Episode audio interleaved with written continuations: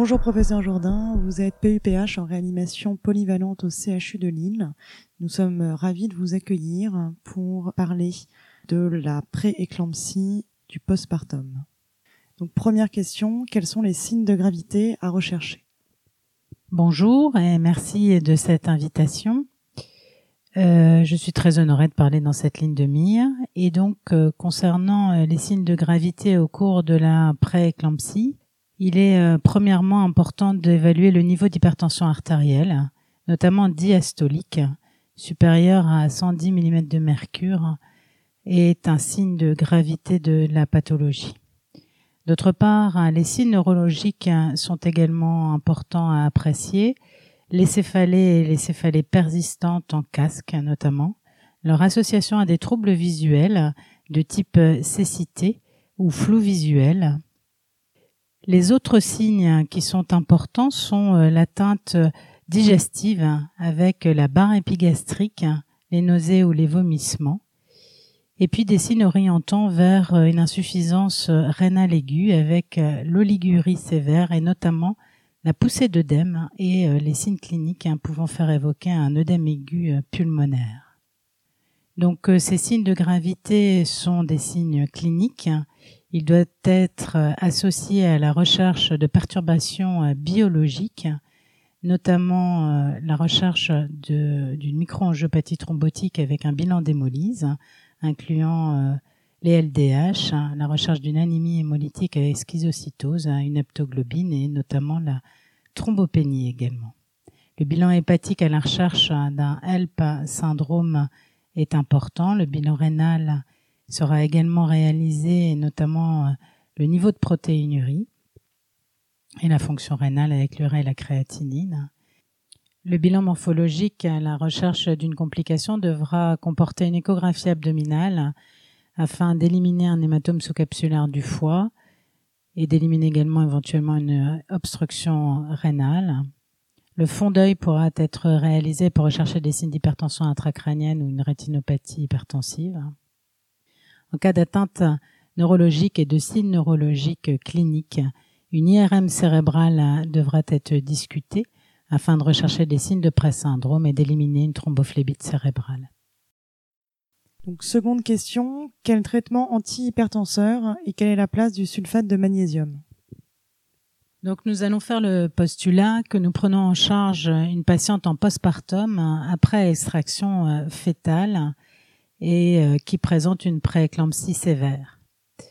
L'objectif euh, de notre traitement antihypertenseur doit s'attacher à diminuer la, la pression artérielle diastolique et d'obtenir une pression artérielle diastolique inférieure à 80 mm de mercure de manière stable. Donc euh, les molécules que nous pouvons utiliser et qui sont préconisées sont euh, l'anicardipine ou euh, l'oxène par voie intraveineuse à la seringue autopulsée avec un protocole d'administration allant de 1 mg jusqu'à 7 mg heure. En cas euh, d'inefficacité ou d'insuffisance thérapeutique permettant de contrôler la pression artérielle, l'association au labétamol ou trandate intraveineux peut être proposée avec une perfusion continue à la seringue autopulsée. Concernant euh, le sulfate de magnésium, le sulfate de magnésium a toute sa place dans euh, la prévention de la crise d'éclampsie et il est recommandé dès l'apparition de signes neurologiques sévères, les céphalées rebelles, les réflexes ostéotendineux polycinétiques et l'association à des troubles visuels. Le schéma thérapeutique qui est euh, proposé euh, comprend un bolus initial de 4 grammes de sulfate de magnésium, puis une perfusion continue euh, intraveineuse de 1 gramme par heure. Bien sûr, on s'attachera à éliminer toute contre-indication, l'insuffisance rénale et les maladies neuromusculaires. D'autre part, la surveillance de ce traitement doit reposer sur une évaluation répétée de la conscience, le score de Glasgow, de la présence des réflexes ostéotendineux et d'une fréquence respiratoire supérieure à 12 cycles par minute, avec une diurèse supérieure à 30 ml par heure. Dernière question, quelles complications doit-on systématiquement rechercher?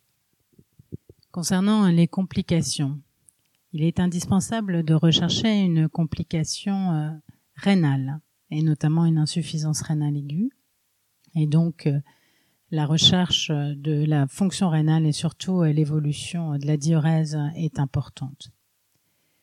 La deuxième complication, c'est euh, le HELP syndrome. HELP syndrome pour euh, hémolysis, elevated liver enzymes et low platelet count.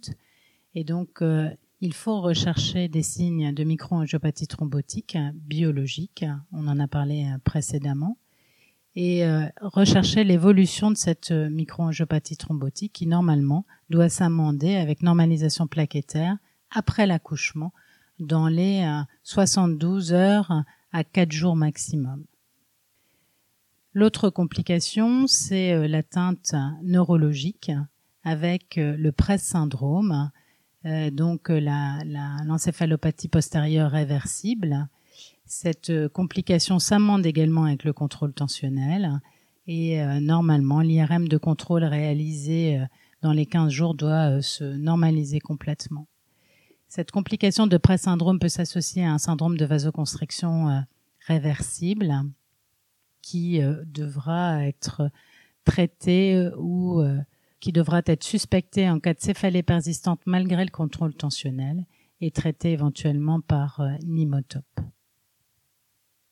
Les complications de cette hypertension artérielle et de cette prééclampsie peuvent masquer une matte primitive qui devra être suspecté en cas de, persistance de la thrombopénie euh, de manière euh, sévère euh, malgré le contrôle tensionnel.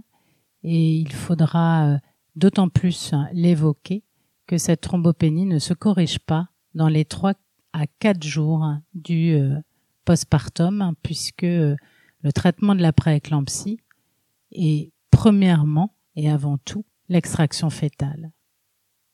Je vous remercie euh, de votre attention.